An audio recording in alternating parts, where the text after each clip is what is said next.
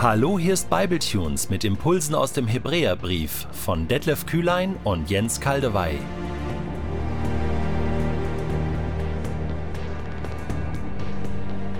Der heutige Bibletune steht in Hebräer 4, die Verse 12 bis 13 und wird gelesen aus der neuen Genfer Übersetzung. Denn eines müssen wir wissen: Gottes Wort ist lebendig und voller Kraft. Das schärfste beidseitig geschliffene Schwert ist nicht so scharf wie dieses Wort, das Seele und Geist und Mark und Bein durchdringt und sich als Richter unserer geheimsten Wünsche und Gedanken erweist. Kein Geschöpf ist vor Gott verborgen. Alles liegt offen und ungeschützt vor den Augen dessen da, dem wir Rechenschaft geben müssen. Hast du es auch schon bemerkt? Der Hebräerbrief ist keine leichte Lektüre. Nein, es ist kein Spaziergang. So wie auch das Leben mit Jesus kein Spaziergang ist. Nicht nur immer schön Wetterglaube ist. Nein, das Leben mit Jesus, der Glaube an Jesus ist Nachfolge. Mit allen Konsequenzen, mit Höhen und Tiefen, mit leichten Wegen, aber auch mal mit schweren Wegen. Und ich habe ganz stark den Eindruck, dass Gott uns durch den Hebräerbrief bei dieser Nachfolge helfen will, damit wir diese leichten und auch schweren Wege meistern können. Und das tut der Hebräerbrief nachhaltig. Wir sind mittendrin, hier in Kapitel 4. Und wir kommen jetzt zu einem weiteren Höhepunkt zu einer messerscharfen Aussage im wahrsten Sinne des Wortes. Denn eins müssen wir wissen, Gottes Wort ist lebendig, voller Kraft und scharf, schärfer als ein beidseitig geschliffenes Schwert. Ist das nicht gut? Ja, irgendwie hat man ein mulmiges Gefühl, oder? Warum kommt jetzt dieses Thema. Es wird eingeführt mit denn eines müssen wir wissen. Das schließt an an den vorherigen Text, den Jens Kaldewey uns schon ausgelegt hat. Noch einmal zur Erinnerung, Vers 11. Setzen wir also alles daran, an dieser Ruhe teilzuhaben und lassen wir uns den Ungehorsam jener früheren Generationen im Ersten und Alten Testament als warnendes Beispiel dienen, damit wir nicht wie sie zu Fall kommen. Der Hebräerbrief will helfen. Also lassen wir uns helfen durch das Wort Gottes, denn dass das Wort Gottes helfen kann, das wird hier gesagt in Vers 12 und Vers 13. Jetzt kann man sich fragen, was ist denn dieses Wort Gottes überhaupt? Du denkst gleich an die Bibel, das habe ich auch gedacht. Ja, aber dem Hebräerbrief Verfasser oder Verfasserin lag ja die Bibel in der kompletten Form gar nicht vor. Es gab nur die hebräische Bibel, die auch Jesus gelesen hatte, also unser altes Testament. Könnte das hier gemeint sein? Ja, auf alle Fälle. Ich würde sagen, mindestens das und noch viel mehr, denn mittlerweile gab es ja die Evangelien, die Botschaft von Jesus über das Reich Gottes, Umkehr, eine, eine neutestamentliche Theologie, eine, einen neuen Bund. Und es gab jede Menge Briefliteratur von Paulus und den anderen Aposteln, Johannes, Petrus, äh, äh Jakobus. Und all das fällt hier mit hinein. Aber das Wort Gottes ist noch mehr. Jesus selbst wird das als das Wort Gottes bezeichnet in Person. Wort Gottes ist Fleisch und Blut geworden, ist Mensch geworden, lebte mitten unter uns, greifbar, erfahrbar. Gott selbst spricht dieses Wort aus und so ist dieses Wort Gottes allumfassend. Und wenn wir jetzt Vers 12 und 13 lesen hier im Hebräerbrief, dann merken wir, äh, das kann jetzt nicht nur einfach das geschriebene Wort sein, die Bibel an sich, nein, es ist Gott selbst, der durch sein Wort wirkt in dieser Welt und eben auch an dir, an mir, in uns. Wie tut er das? Neulich in der Küche von Familie Kühlein. Detlef Kühlein, also meine Wenigkeit, wollte mal wieder unterstützen, seine Frau beim Kochen.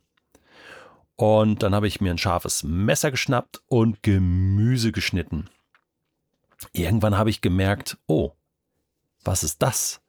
die Karotten verfärben sich so komisch rot, bis ich merkte, dass ich blutete. Und zwar am Finger. Ja, habe ich mich geschnitten. Habe ich erst gar nicht gemerkt. Das Messer war so scharf, hatte so eine scharfe Klinge, dass man den Schnitt zunächst nicht bemerkt hat. Nur das Blut lief schon raus. Dann habe ich es dann schon gemerkt. Tat dann doch weh, war nicht so schlimm.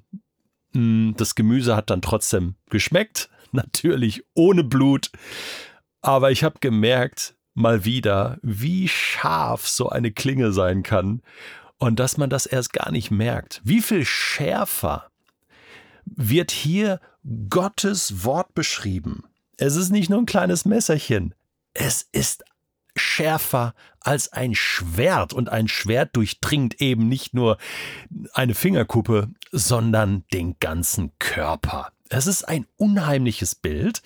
Äh, und lass uns mal zunächst mal diese unheimliche Seite anschauen, die uns hier vermittelt wird.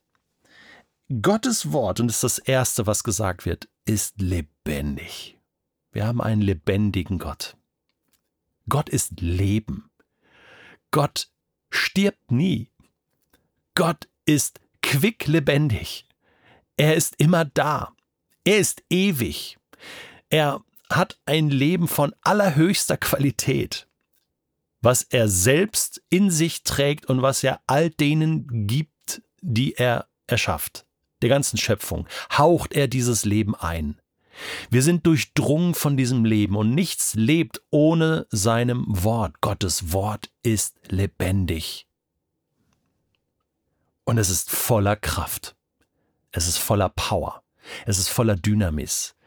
Es ist voller Stärke. Es ist nicht schwach und kraft- und saftlos. Nein, es kann alles bewegen und alles bewirken. Das heißt in dem Psalm, und wenn Gott spricht, so geschieht es.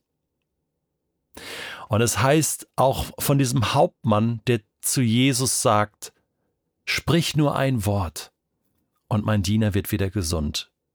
Gottes Wort hat diese Kraft. Ein Wort von Gott kann alles verändern. Und es ist scharf, wie schon gehört. Und es durchdringt uns. Dieses Wort von Gott durchdringt Seele und Geist und Mark und Bein. Da ist so, das ist, da ist jede Menge Anthropologie drin. Also wie die Bibel auch den Menschen sieht. Wir sind Geist und wir sind Seele. Wir haben ein Herz. Natürlich nicht die Organe sprichwörtlich, sondern die stehen für etwas, für meine Person, für meinen Willen, für meine Gedanken, äh, für meine Entscheidungen, für meine Lebenskraft, für meine Gefühle. Alles wird durchdrungen von Wort Gottes. Und jetzt bringt es der Hebräerbrief auf den Punkt. Alles liegt offen und ungeschützt vor den Augen dessen da, dem wir Rechenschaft geben müssen.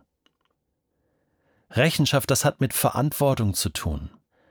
Reifer Glaube zeichnet sich dadurch aus, Erwachsene zeichnen sich dadurch aus, dass sie in Verantwortung leben, dass sie Verantwortung übernehmen für ihr eigenes Leben, für ihre eigenen Entscheidungen.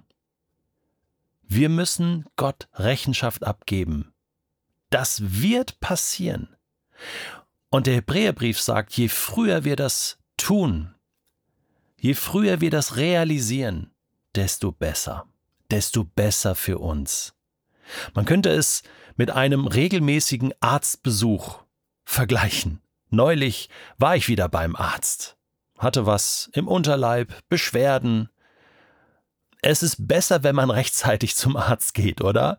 Der guckt dann da mit dem Ultraschall und dann war alles in Ordnung. Nur eine Kleinigkeit.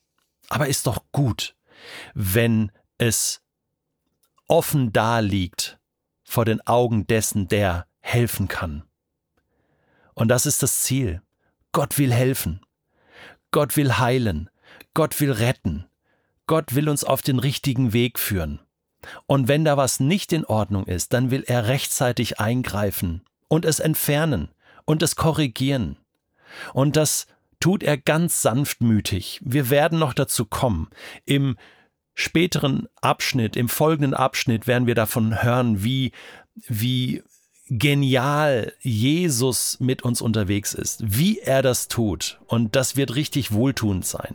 Und ich möchte es mit den Worten von Anti Wright aus seinem Buch Hebräerbrief für heute zum Schluss so ausdrücken. Mit der Bibel und mit Jesus, dem geschriebenen und dem lebendigen Wort Gottes, betend und nachdenkend Zeit zu verbringen, heißt, die sanfte und doch kraftvolle Berührung kennenzulernen, die wie eine sehr scharfe Klinge überraschende und vielleicht alarmierende Resultate hervorbringt. Doch im Unterschied zu meiner Begegnung mit dem neuen Küchenmesser gibt es mit Gottes Wort keine Unfälle.